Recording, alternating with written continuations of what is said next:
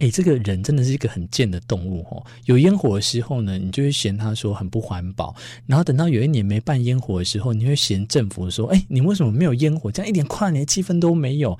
文学嚼嚼嚼嚼一定。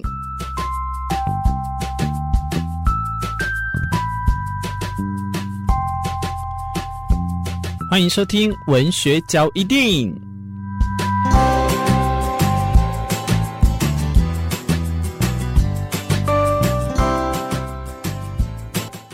啊，你们已经准备好要去哪边跨年了？如果都还没有准备的，应该跟我一样都是单身狗，是不是？好啦，开玩笑啦。其实，哦，我不知道，真的是我老了，我必须要承认哦。过了一个这个岁数之后，你会觉得跨年好像真的不是在属于我们这个年纪应该要去的。但是有时候你看着这个现场人山人海，或者是在越靠近那个时间点，好像不去哪里又觉得哪里怪怪的情况下呢，至少这一集我希望可以帮助到你。不那么文学的文角呢，今天跟你分享的是有关跨年私房景点，教你怎么避开人潮啊。首先，台北的话一定是剑南山嘛，这个可以跟大家讲，不要人挤人的情况下呢，剑南山绝对是你的首选之一。因为像是有一个偶像剧啊，在我可能不会爱你，也在这边这个取景之后爆红的情况下，剑南山其实不用爬山，走路也可以到啊。这个景点呢，又可以看台北的夜景，台北的一零一。然后美丽华摩天轮等等都可以看得到哦。那虎山呢，也是坐落在新义区附近呢。这个叫象山比较冷门一点，游客也会比较少，而且它的这个海拔只有一百四哦。我们现在讲的是台湾北部哦，你不一定要去人挤人。那如果你要人挤人，当然就是新义广场啊，或各个县市政府所举办的这些所谓的跨年晚会活动。但讲真的，你会很想要参加跨年晚会吗？哦，这个可能已经，如果跟我一样，哈给你哈给你修就过来，赶快分享跟其他人知道。北部不外乎还有什么？哎，阳明山呐、啊，哦，有的会搭配泡汤的话，就可以去北投。哦，我曾经有一年就是要跨年，所以我先去北投泡温泉。好像是北投那个公众的那个，我忘记叫什么了，因为比较便宜啊，其他都好贵，谁会贵下来？另外呢，南部的话呢，我可以跟大家分享的是，呃，南部高雄一定就是在义大嘛，然后有一年真的好夸张哦，没有烟火，哎，这个人真的是一个很贱的动物哦。有烟火的时候呢，你就会嫌他说很不环保，然后等到有一年没办烟火的时候，你会嫌政府说，哎，你为什么没有烟火？这样一点跨年气氛都没有。真的是很奇怪啦，所以在高雄的话，你要看烟火，一定就是选择义大。那再来剑湖山，然后中部的话，我记得台中嘛，台中的这些点大家应该都知道。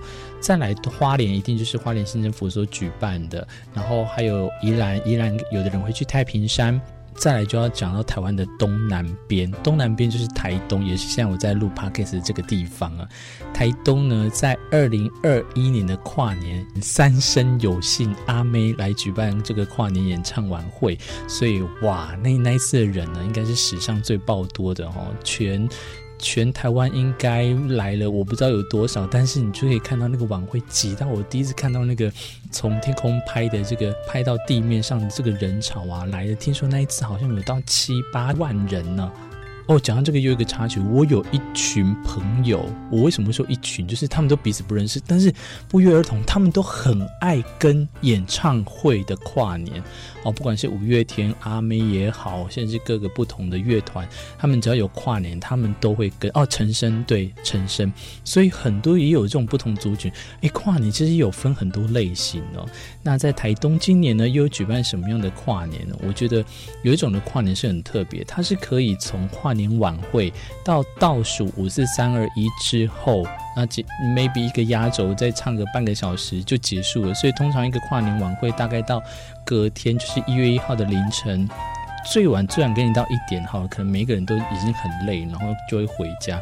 更残酷的是，有的人呢就会直接五四三二耶，新年快乐，然后就拜拜。更夸张的是，我舅舅。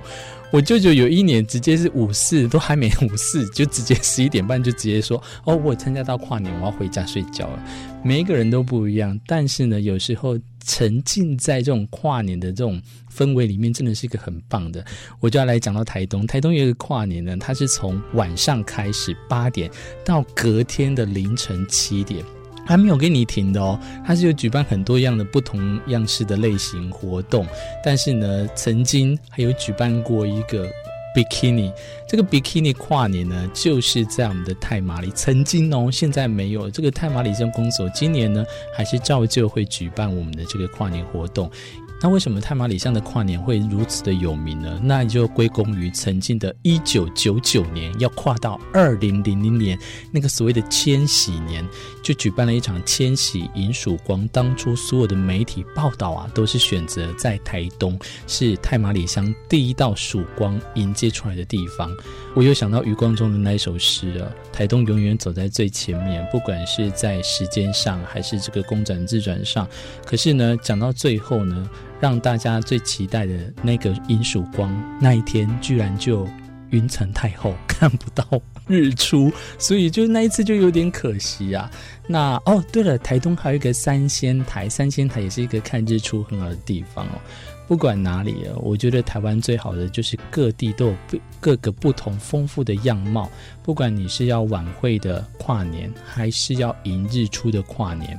在今年要迎接新的一年的这个开始啊，就像我之前有讲过，你要如何断定舍弃过去，迎接新的未来，这个我觉得都已经老调重弹了。所以在这一集，我希望可以告诉你的是说，好好的。迎接这个当下的快乐。如果你选择很安逸的想要度过这一天，那也没关系。或许听听在文学角一定里面的节目呢，可以陪伴你。那这也是我的荣幸啦。我是明智，感谢你的收听。文学角一定，我们下一次再相会，拜拜。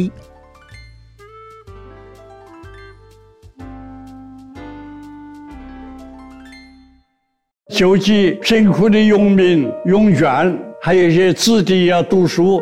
那是各方面都要用钱。年轻时奉献青春，年迈时捐出积蓄，这是许多无私荣民们的一生写照。荣民荣眷基金会邀请您共同资助青海荣民子女加入就学补助劝募计划。您的每份善款都是孩子们成长的养分。